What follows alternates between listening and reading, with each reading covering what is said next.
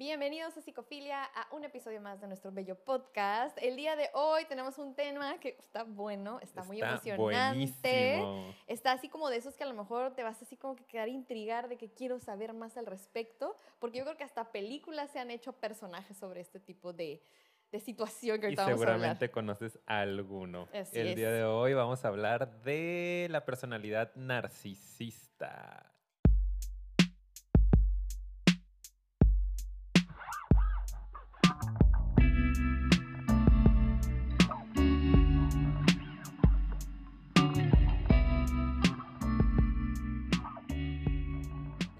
Comenzamos entonces. Bienvenidos. Muy bien, iniciamos un episodio más. ¿Cómo estás, amiga? ¿Cómo te va? Esperando la pregunta como siempre. Ya estoy así de, pregúntame cómo estoy. ¿Cómo estás el día de hoy? ¿Cómo Muy te bien, aquí dándome cuenta que no me acomodé bien el micrófono. Te ves muy bien, pero Ah. ¿cómo te sientes? Me siento bien, intrigada, me siento como que soy lo máximo, como que la vida me tiene que, me debe, me debe. ¿Me siento superior a los demás? Siento que este podcast no me merece. bueno, ya no, es pequeña broma, ¿eh? ahorita vamos a hablar con seriedad acerca del tema, que sabemos que, y por eso hacemos la broma, que automáticamente la persona que tiende a decir este tipo de comentarios, pues, ay, eres un narcisista, ¿no? Sí, lo ubicamos fácilmente. Claro, pero lo que vamos a hablar el día de hoy, de hecho, es de, pues, qué implica realmente, ¿no? Llegar a tener esa categoría o ya está, este problema en la personalidad. Pero, oye, espérate antes, ¿cómo estás tú? Ah, yo. Claro, ¿cómo ah, sí, soy importante. Sí, Es Narcisa, mi amiga. Ella nada No, más le no, importaba no. decir cómo se siente ella y a mí me olvidó. muy bien, amiga, estoy muy bien. Qué Muchas bueno. gracias. Aquí con gorra por segunda vez en nuestros 78 episodios.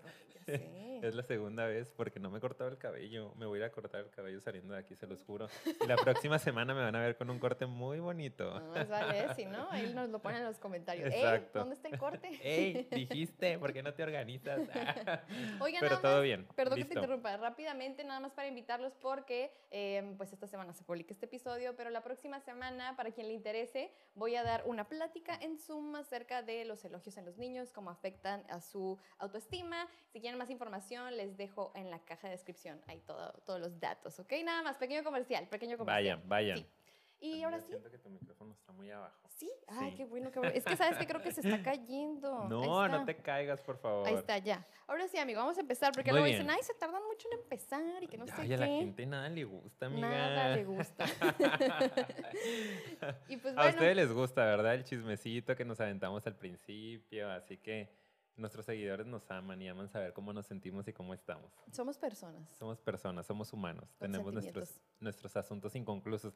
Voy a tratar de hoy no decir ninguna pochada porque el episodio pasado fueron demasiadas. Sí, si no lo han visto aquí, se los dejamos. Análisis de película también los hacemos por aquí, ¿cómo no? Claro que sí. Sí. Muy bien, empezamos entonces. Vamos a hablar de la personalidad narcisista. Qué complicado, es un tema que nos han pedido en varias ocasiones y siento que si nos lo han pedido en varias ocasiones es porque han estado en contacto con algunas personalidades narcisistas, ah, se han enamorado de algún narcisista, Claro. seguramente. eh, tienen por ahí algún familiar narcisista, algún compañero o algún jefe en el trabajo narcisista. Entonces nos dimos a la tarea de empezar a conectarnos un poquito con este tema, leer un poquito y dijimos, wow, qué interesante, queremos Sí. saber más. y de hecho Claro. nos hemos aventado varios debates eh, en el calentamiento, como está muy interesante este tema. Claro, sí, que de hecho, bueno, estaría interesante poder debatir aquí, pero nos vamos a Luego, aventar. Sí. después. Después debatiremos, ya ustedes abrirán también el debate en los comentarios. Pero pues el día de hoy vamos a comenzar un poquito y de eso es de lo que se va a tratar el episodio, hablando tal cual de pues cómo es este tipo de personalidad. Ujú.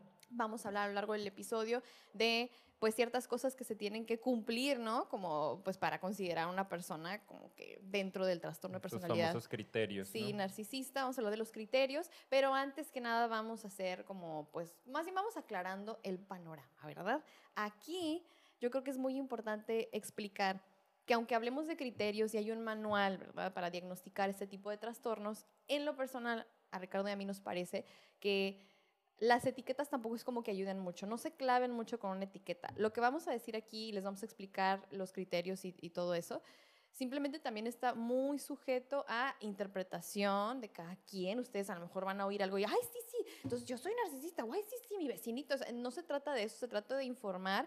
Claro que si ustedes tienen la sospecha, ubican más o menos, pues es para estar más alerta y abrir los ojos, pero no para que no, ninguno de nosotros vaya y apunte con el dedo y etiquete a alguien, porque eso solo lo puede hacer, bueno, el etiqueta, quien le guste la etiqueta en su consulta, un especialista, ¿verdad? Sobre todo aquí se lo dejamos más al área de psiquiatría, sobre todo, ¿verdad? Exactamente, un médico con especialidad en psiquiatría, ¿no? Que pueda llegar a eh, diagnosticar como tal un trastorno del Ujú. eh, DSM-5 y pues ya dar un tratamiento farmacológico, ¿no? Este, si es necesario.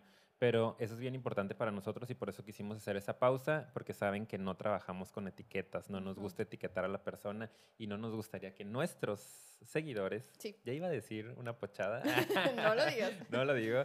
Eh, pues tampoco vayan por ahí etiquetando a las personas, que tratemos de entender esto de la psicología como algo muchísimo más amplio que una sola etiqueta de eres esto, ¿no? Eres el narcisista y Ujú. entonces hazte para allá porque qué miedo. No, o sea, poder entender un poquito más a profundidad.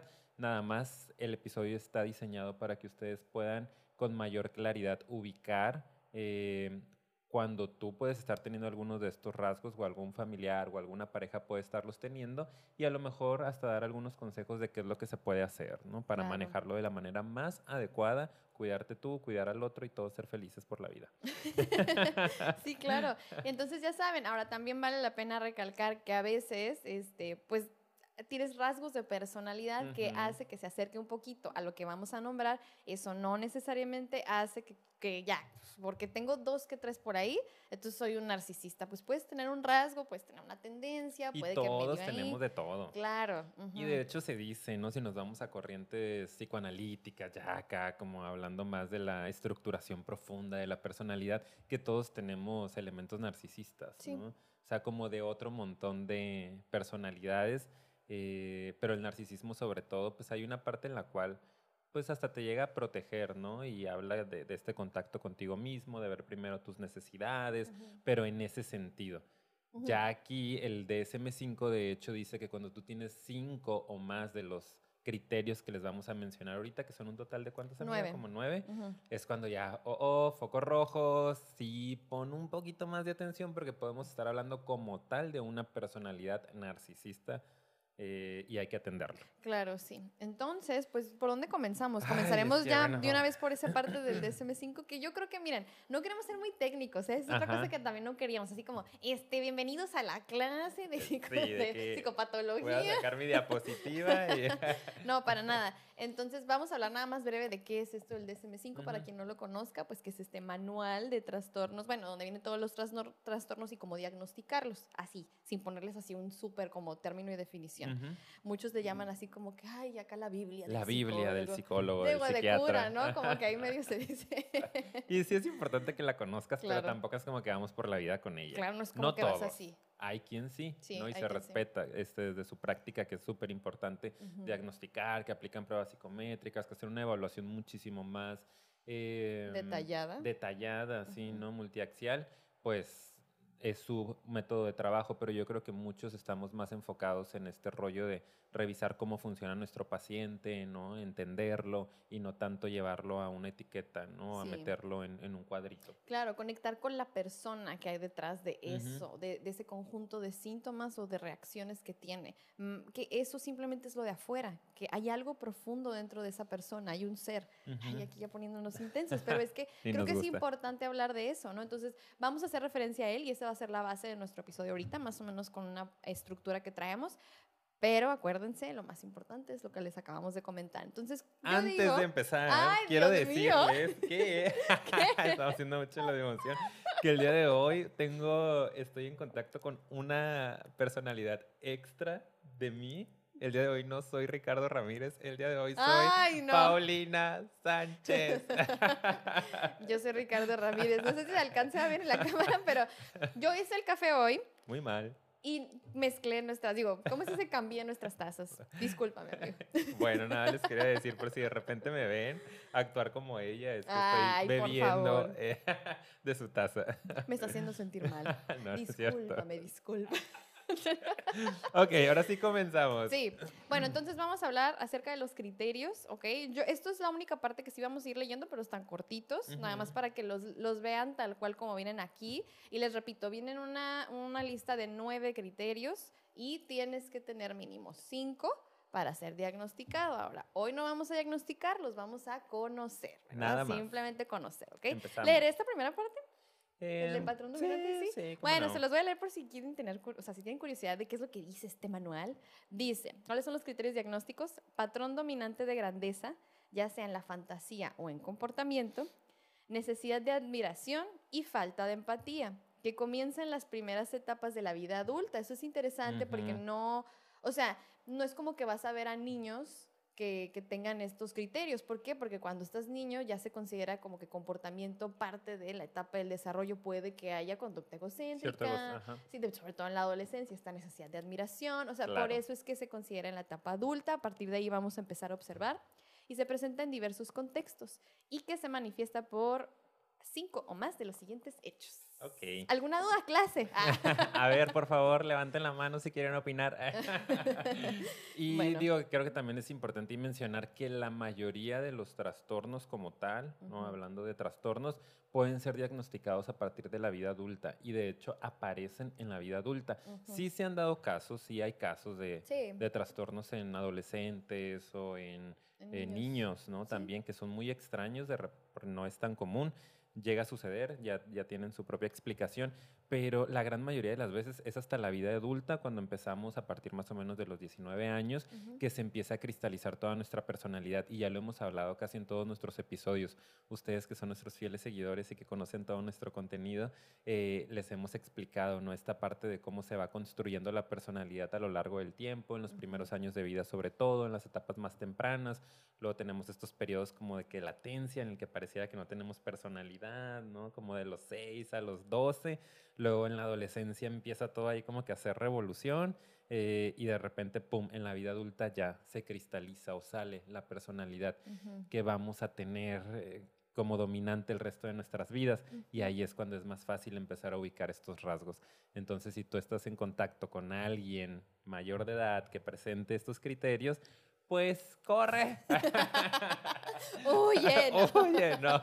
Pero mándale nuestro episodio para que vaya viendo qué onda. Exactamente. Digo, ahorita vamos a hablar bien de esa parte del huye, pero hay que cuidarnos más que nada, hay que estar al pendiente. sí, bueno. Entonces, ese es, esto que yo acabo de leer es en general, ¿no? La introducción a que pues es gente que necesita admiración, tiene falta de empatía, tienen este patrón dominante de, grandiosidad y empezamos con el primero que de hecho habla de eso, dice, tiene sentimientos de grandeza y prepotencia. Entre paréntesis, para que ustedes se den una idea, quiere decir pues que exagera sus logros y talentos, espera ser reconocido como superior, así como Ricardo todos los más o menos, una cosa parecida. Para que se den una idea.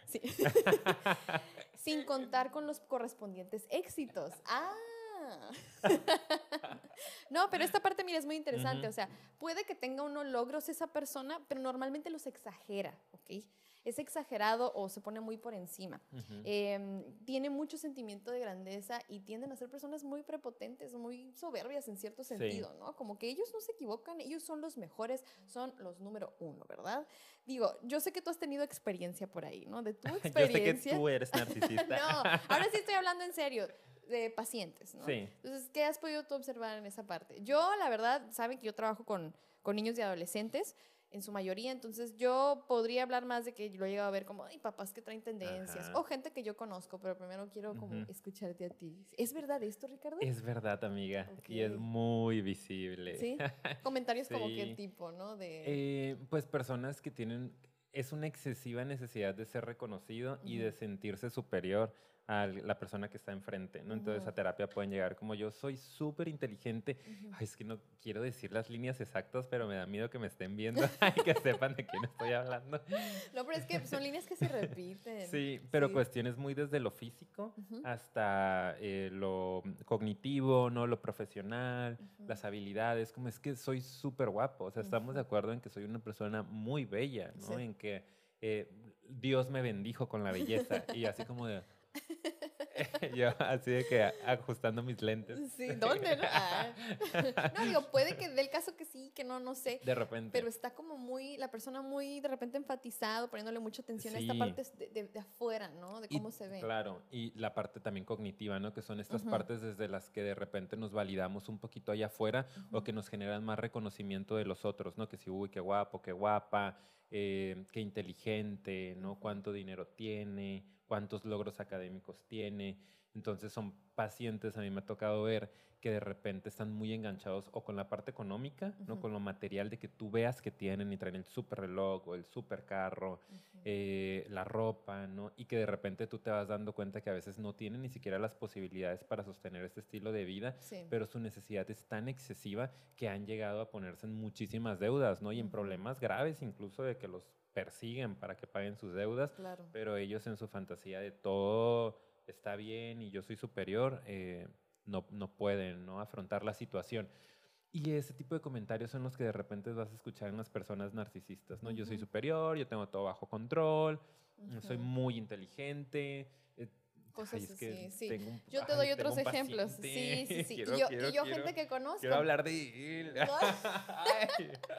Pues menciona, al cabo no vas a decir su nombre. se- se- Bueno, la bueno, privacidad bueno. aquí se respeta. Pero, por ejemplo, yo conozco una persona que, eh, de hecho, que he visto, ¿no? Que no vamos a hablar de eso en este episodio, pero a veces hay, hay tipos de narcisistas, ¿no? Como ya más específico que trae. Y hay unos que a veces pareciera que no traen tanto esta onda de grandeza porque se ven más deprimidos. Ujú. Pero si, si pones atención en el discurso, pues sí, porque es como de, o sea, me ha ido súper mal en la vida, eh, la verdad es que yo tengo un chorro de talento y tengo un chorro de cosas positivas, pero es como si lo de afuera es lo que me queda debiendo. Si yo hubiera vivido, si, si las personas adecuadas se hubieran puesto, entonces yo sería, wow, grandioso, Ujú. grandiosa, ¿no? Entonces es también como, hay gente también que puede tirarse al suelo si es que no le está yendo bien. Ahora, Claro. regularmente a estas personas sí les va bien. Por Ujú. ahorita vamos a hablar por qué, porque hay otras cosas que hacen que busquen mucho el éxito profesional. Sí. De hecho, creo que eso es uno de sus top, ¿verdad? Como precisamente todo tiene que ver con lo de afuera, La con cómo, máscara. con cómo me pueden percibir. Entonces, para mí es muy importante cómo me veo, ya sea físicamente y también qué es lo que tengo. Entonces, el éxito profesional siempre va, pero pues sí, en los primeros lugares. Es algo Claro. que es muy importante para ellos y regularmente pues sí les va bien. Habrá unos que no, pero hay unos que sí les va bien. Exacto. Ujú. Eh, y también creo que es importante mencionar aquí que como ustedes ya escucharon, dice, eh, esperan ser reconocidos como superiores sin contar con los correspondientes éxitos. Ujú. O sea, lo que nos implica que de repente son personas que tienden a mentir mucho Ah, también. claro, sí. ¿no? Eso creo que también es importante mencionarlo y es aquí en este primer criterio en donde nos lo deja ver que las personas narcisistas no siempre, sí, va a haber una parte en la que, como dice Paulina, eh, se las ingenian para conseguir cosas, eh, pero hay muchas ocasiones en las que están mintiendo.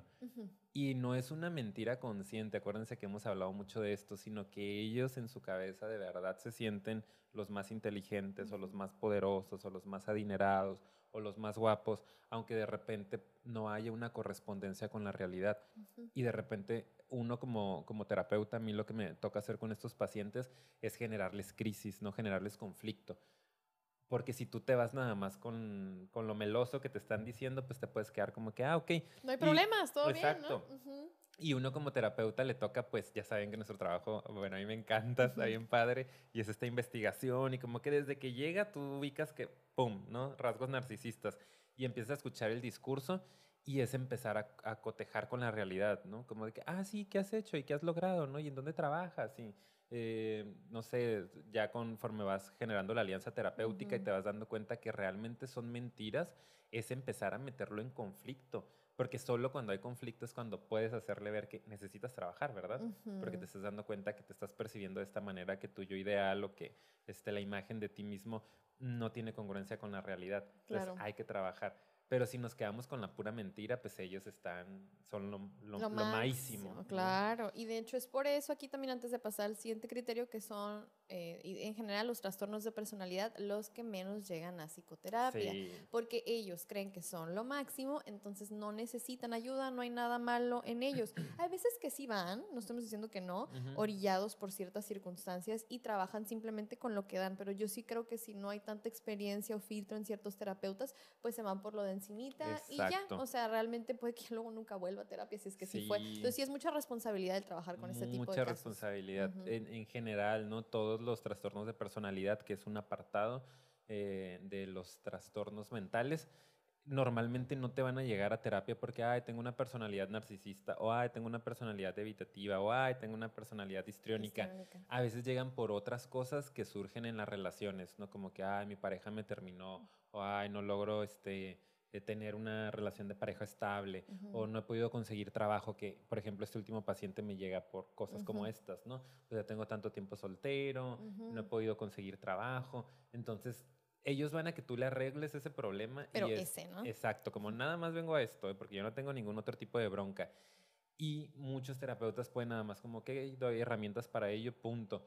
Pero es nuestra eh, estrategia, ¿no? Nuestra habilidad la que tiene que aparecer ahí y de repente irlos llevando a que se vayan dando cuenta que es una forma de vivirse, es una forma en la que se estructuró su personalidad la que le está generando estos problemas y hay necesidad de trabajar más a raíz.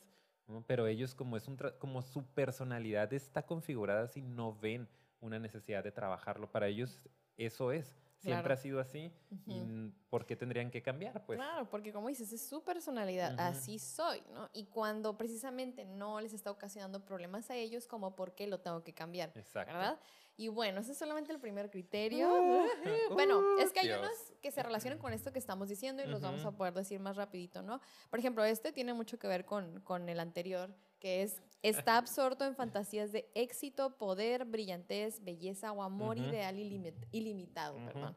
Entonces también son personas que suelen fantasear demasiado con eso, o sea, es que esa es su aspiración, pues, Pensamiento. ujú. Ajá, de como, y les repito, si se fijan, es éxito, poder, brillantez, belleza, todo en la superficie, ¿no? El éxito y el poder tiene que ver con este estatus, con esta posición que me pone por encima de los demás. Entonces, todo tiene que ver con la jerarquía para estas personas, el ser superiores. Por eso muchas de sus fantasías o su mente está exclusivamente enfocada en esto. A veces no hay más fondo detrás de ellos, no se lo permiten Ujú. no, no quieren ir más allá porque esto para ellos es la seguridad, ¿verdad? Ujú. Que es como que es lo que es lo que vamos a explicar ahorita, que realmente cómo se gesta esto y qué hay detrás. Sí. Porque en realidad, nada más lo voy a decir bien breve, porque en realidad hay mucha inseguridad, ¿no? O sea, tú dices, soy lo máximo, es como grandioso, pero es que es un... Una defensa. una defensa para una tremenda inseguridad del tamaño de Júpiter, ¿ok? O sea, súper, o sea, no sé si ustedes sepan, pero Júpiter es un planeta muy grande. pero grande, grande. grande, grande. Entonces, tenemos que entender que es, es una defensa para compensar el vacío que sienten estas personas, ¿ok?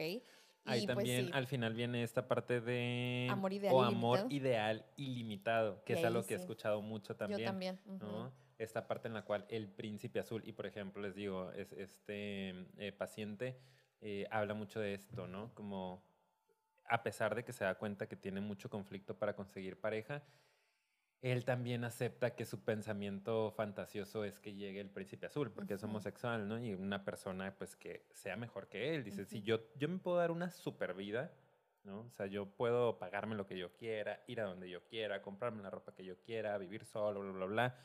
No voy a aceptar menos de eso. Ujú. Entonces, la persona que yo quiero es ese hombre que, pues, que sea bien parecido, que tenga lana, que esté bien preparado, ¿no? que pueda darme la vida que yo quiero. Que si yo digo mañana no quiero trabajar, me pueda quedar en mi casa y me pueda quedar con todos mis lujos.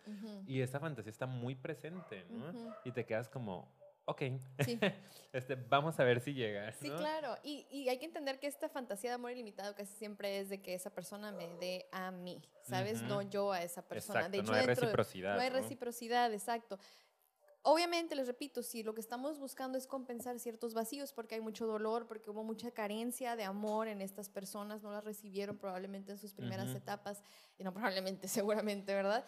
Y pues claro que por eso la fantasía está ahí, ¿no? Como de ser tan querido, tan admirado y que tú me des a mí, ¿sí? O sea, yo eso es con lo que sueño. Para mí ese es el amor ideal, ¿verdad? O sea, toda mi construcción de lo que significa el amor va más en base a lo que yo voy a obtener de ti, ¿verdad? Claro. Entonces, la fantasía del amor ideal ilimitado a eso se refiere, como pues date, ¿no? Que, que, que recibir, recibir, recibir y, y pues sí, ahí es donde a veces, si estás en una relación con una persona así, pues puede que se vea muy desigual. Sí, muy Pues sí, desequilibrada. Está desequilibrada, Sí, exactamente. Y ojo con todos los que tengamos este tipo de fantasías. Acuérdense que este tipo de fantasías son las que más nos limitan en la vida. Que son bien comunes, no Son nada más de comunes. personas narcisistas. Exacto. Acuérdense sí. que este es un rasgo de esta personalidad, pero podemos eh, presentarlo. Otras personas. sí, otras sí, personas. Otras personas. Entonces, esta, esta fantasía, ¿no? De que alguien va a venir a rescatarme, de que el príncipe azul o la super pareja, son eh, fantasías que la mayoría tenemos, porque imagínense qué, qué placentero, qué satisfactorio es solo imaginar el hecho de que una persona venga y resuelva todos tus problemas. wow. Tus vacíos existenciales, tu falta de amor propio, tus faltas económicas, de seguridad, ¿no? En todos los sentidos, tanto psicológica como física, sentirte seguro. Eh, y de repente empezar a fantasear con que, ay, si alguien llega y si alguien me provee de todo esto y me abraza y me hace sentir querido, qué bonito. Y te puedes quedar en esa fantasía horas, días, semanas, años.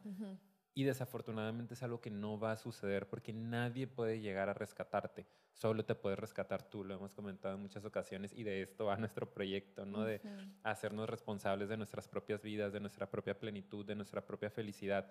Eh, pero estas personas, las narcisistas, como traen mucho sufrimiento interno, muy bloqueado, muy reprimido, está más fuerte todavía la fantasía. Acuérdense que entre más grande sea el conflicto en el interior, más grande va a ser la defensa en el exterior. Entonces ellos es fantasía, fantasía, fantasía, fantasía. Viven muy en la cabeza, ¿no? Claro. Y digo, a- ahí también nada más otra aclaración, hay gente que lo tiene más marcado que otros o que tienen los rasgos más marcados unos que otros. Y les repetimos, pues no tienes que tener todos, tienes que tener mínimo cinco, pero también quien no cumple los criterios, pues tra- trae ahí eso dominante, ¿no? Como una personalidad de ese tipo, aunque no el trastorno tal cual. Entonces, pues sí, eso es algo que a cualquiera puede caer, así que ojo, eh, mucho ojo.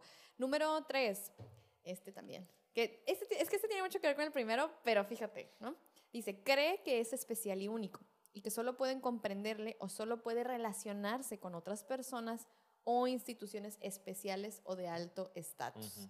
Entonces, esto tiene que ver con cómo se relaciona este tipo de personas, ¿ok? Como tú crees que eres especial y eres único, pues mereces ese trato especial de otras personas o tú te relacionas con quienes consideres que tienen algo que a ti te va a dar ese plus, Ujú. ¿sí? O sea, de hecho, muchas de las relaciones de, de ellos, como son en la superficie, pues van de eso. ¿Cómo te ves? Muchas veces de cómo te ves físicamente o qué es lo que tienes y cómo yo me voy a ver beneficiado de eso. Exacto, ¿qué me puedes ofrecer?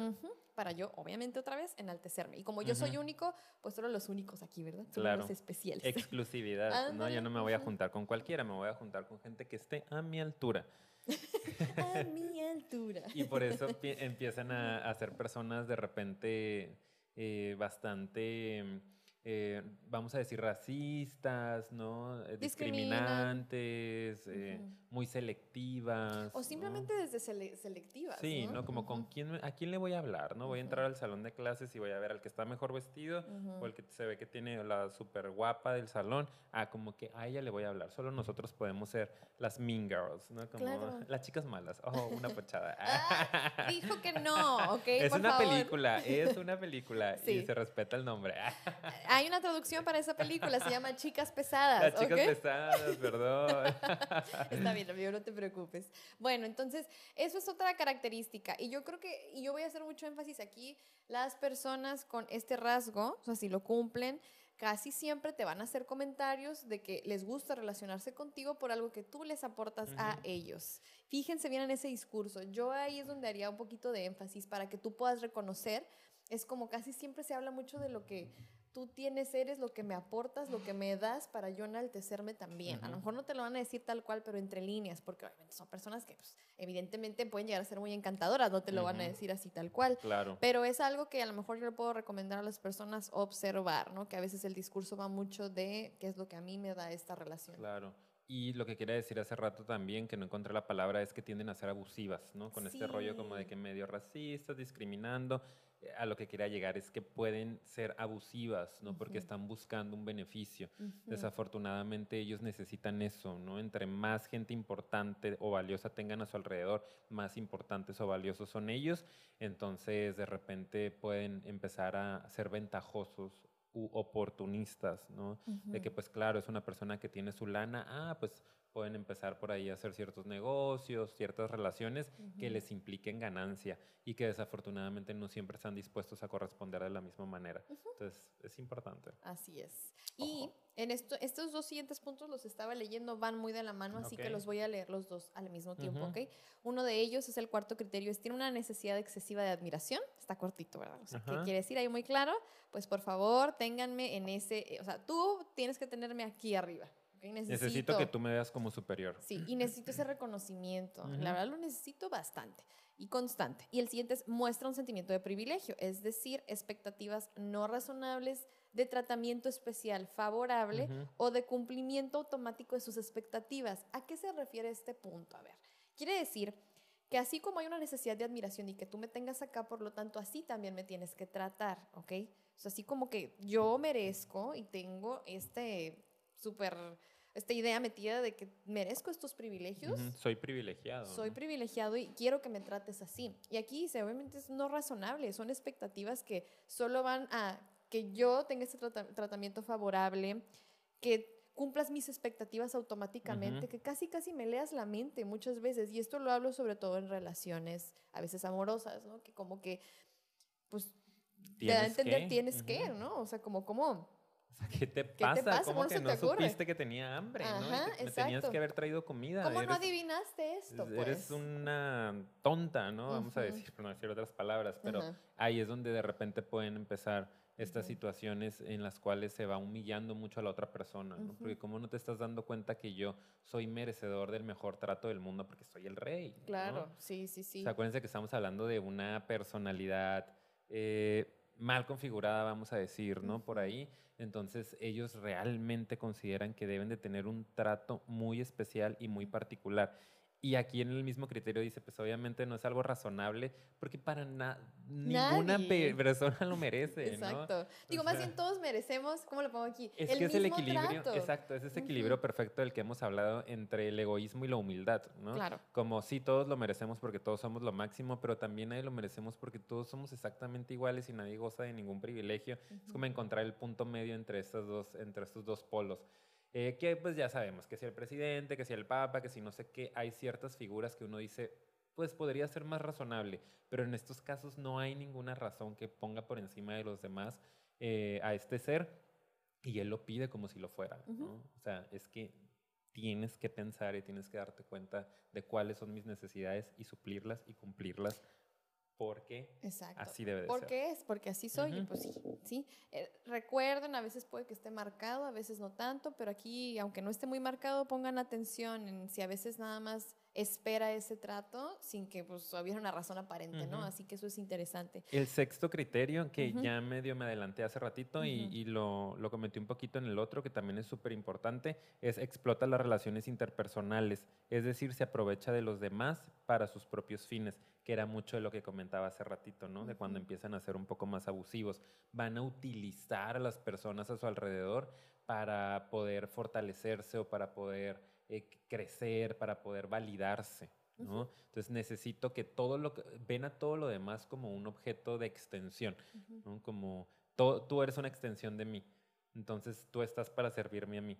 Entonces, como que me puede ofrecer Paulina? Ah, Paulina es buena para esto, pues voy a aprovechar. ¿no? Ay, amiga, puedes hablar de esto por mí o puedes ir a decir que pedir este favor o conseguirme este préstamo, decirle a tu este, novio que se me puede prestar no sé qué, como tratando de siempre sacar una ventaja del otro, ¿no? Utilizar a todos para mi beneficio. Claro. Qué feo. Sí, y a veces también esta misma explotación, o sea, el, aprovecharte, o sea, sí aquí especifica, ¿no? Aprovecha a los demás para sus propios fines, pero creo que aquí también entraría que, que parte de esa explotación es este abuso también y manipulación de hacerte sentir mal, ¿sí? De, de, de, humillarte, de hacerte sentir menos, de a lo mejor decirte, digo, hablando de relaciones interpersonales, ¿no?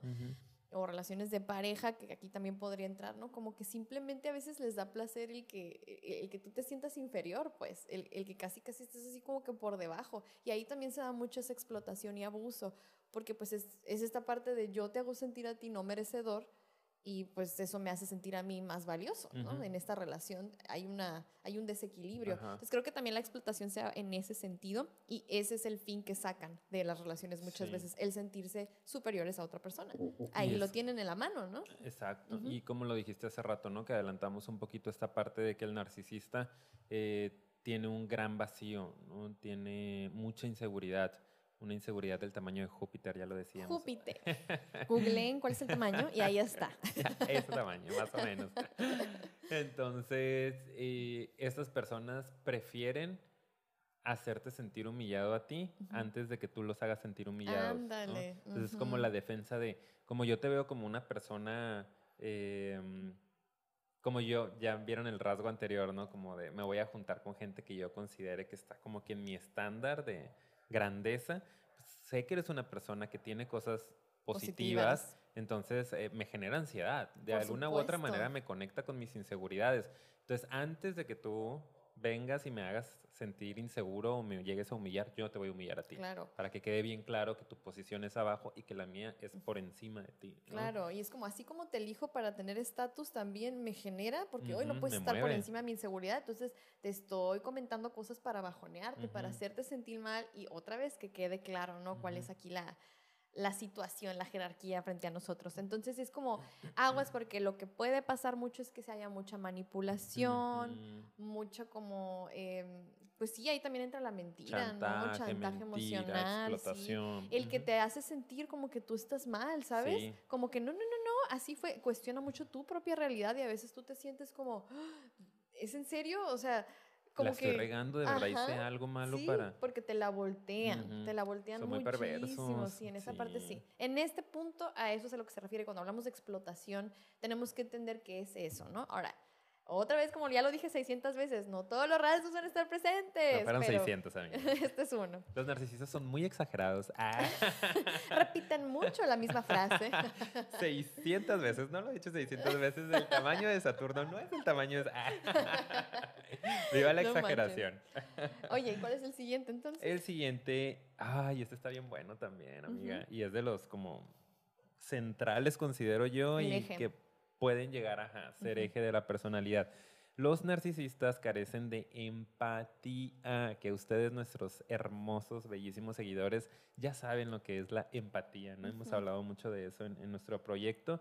Y dicen, no, no está dispuesto a reconocer o a identificarse con los sentimientos y necesidades de los demás.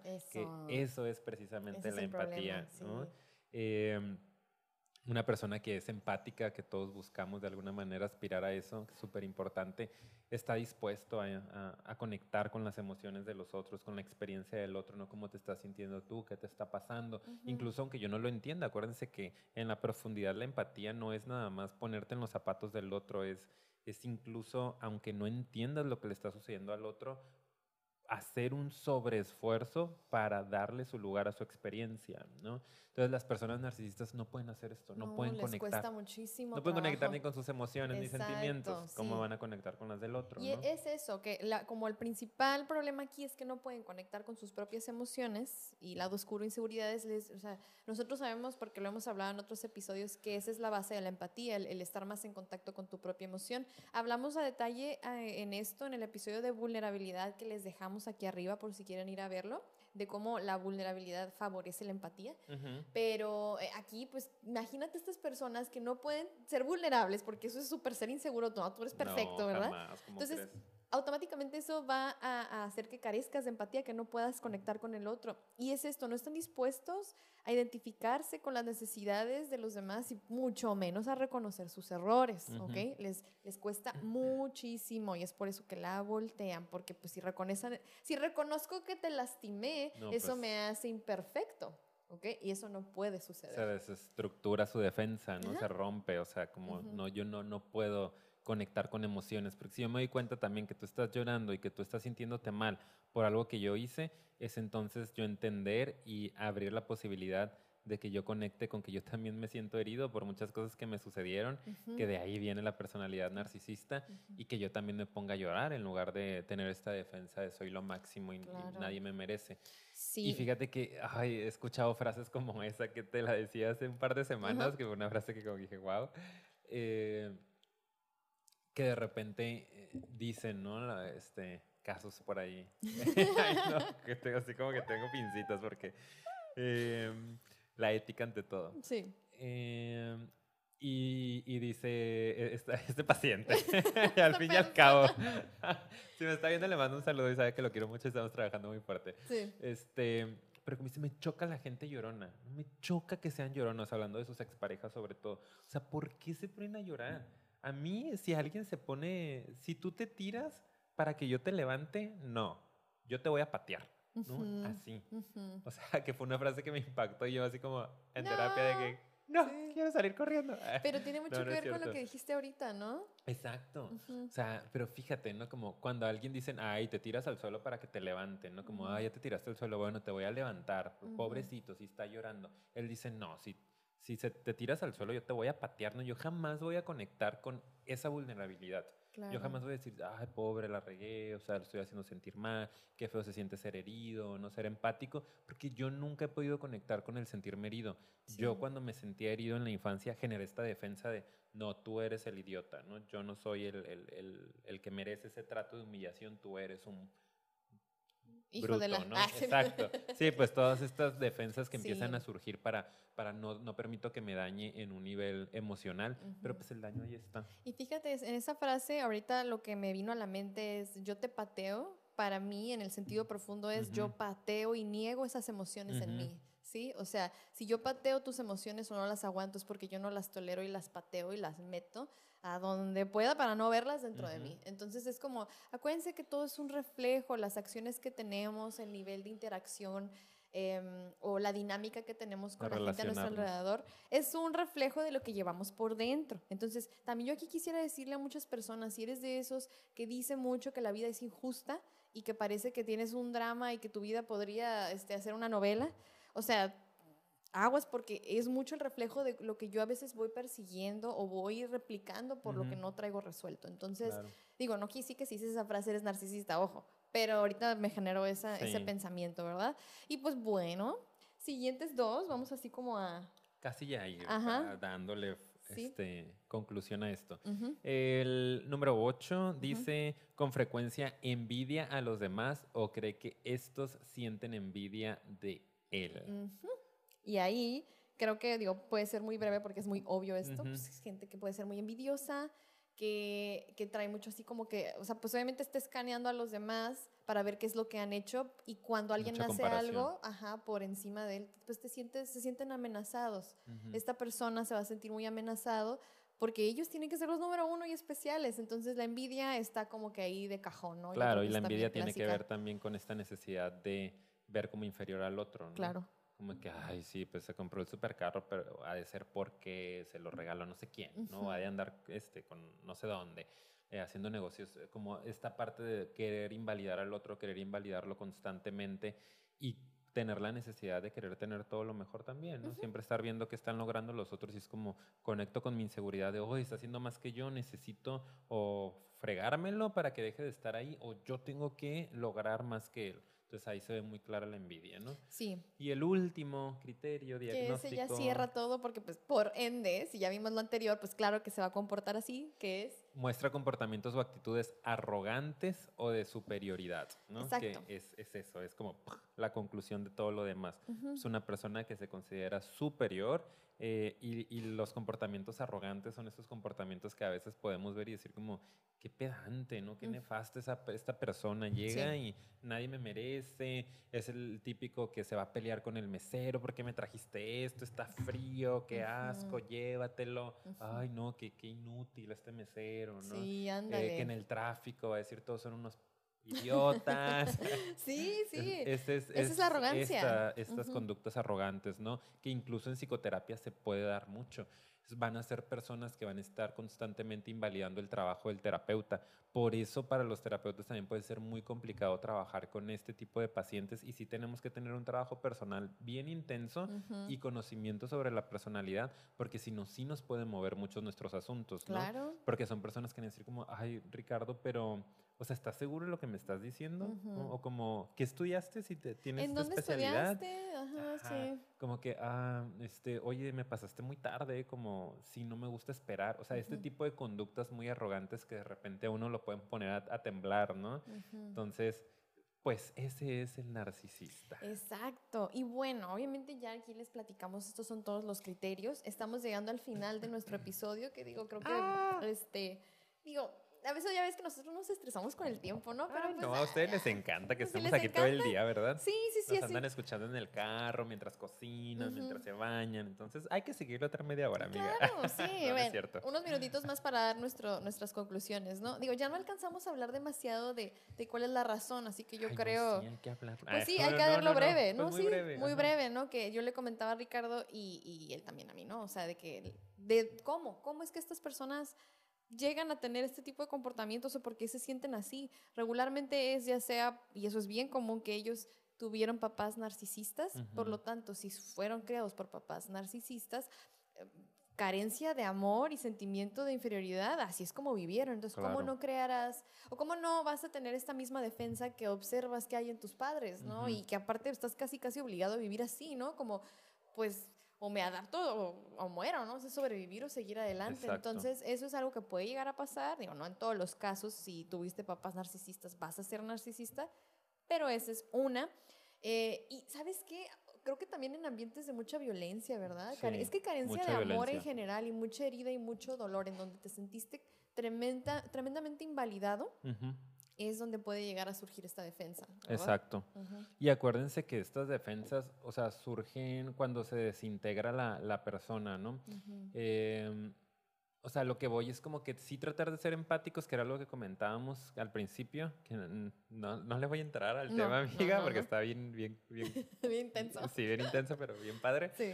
Este, pero también en cierto punto ser empático con esta personalidad, como cualquier otro tipo de personalidad que nos encontremos por ahí, de esas personalidades complicadas, porque son personas que generaron estas defensas para sobrevivir. Sí. O sea, acuérdense que nadie es así nada más porque sí, y que es algo de lo que hablamos mucho en nuestro proyecto, hay que ser tolerantes, hay que ser empáticos, no sabemos qué está cargando el otro en su bagaje, ¿no? en, su, en su bolsa, en su maleta de la vida.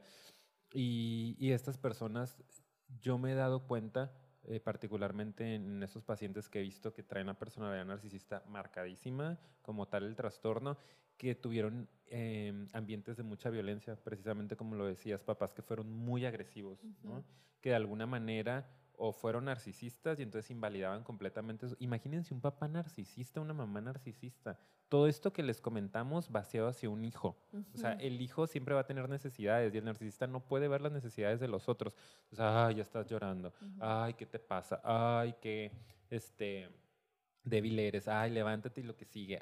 Y es mucha invalidación, mucha invalidación, mucha invalidación, mucha violencia, ¿no? Hay un no reconocimiento de sus emociones que las empiezan a reprimir, las empiezan a reprimir como una defensa. O sea, imagínate un niño de 5 o 6 años en el que está llorando porque se siente triste, porque se siente solo, porque se siente humillado en la escuela y de repente tú vas y le dices como no seas marica, ¿no? O sea, levántate y... Mete esa emoción, Exacto. la reprime. Entonces el niño necesita una defensa para poder sobrevivir, ¿no? Y en este caso hay otros que se van hacia adentro, ¿no? La depre, la ansiedad, otro tipo de personalidades, pero en este caso es como un pues no voy a dejar que me lastimes, ¿no? Como si tú me estás tratando de lastimar, tú me estás tratando de hacer sentir mal, pues frígate tú, ¿no? Tú eres el, el, el, inútil, ¿no? Tú eres el tonto, tú eres el malo. Y se empieza a generar esto como una defensa.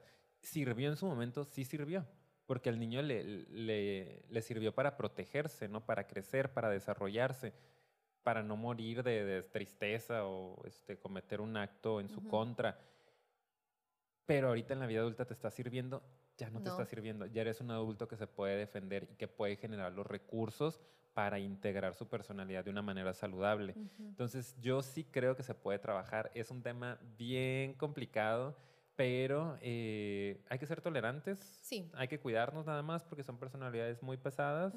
Eh, que pueden llegar a ser muy abusivas.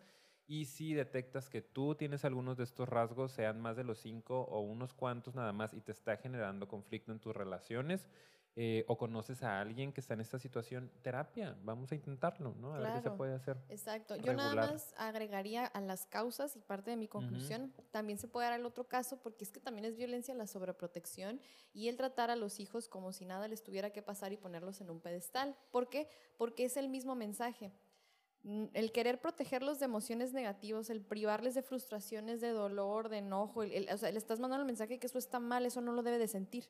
¿sí? Y entonces lo proteges y lo quieres en una burbuja y eres lo máximo y no debes de sentir estas cosas, los programamos para reprimirlas, para buscar la manera de manipular, engañar, hacer, deshacer y evitar contactar con eso. Entonces acuérdense que todas las emociones son importantes, son válidas, son necesarias, Necesarias. para ser saludables. Nunca les privemos de eso a las criaturas.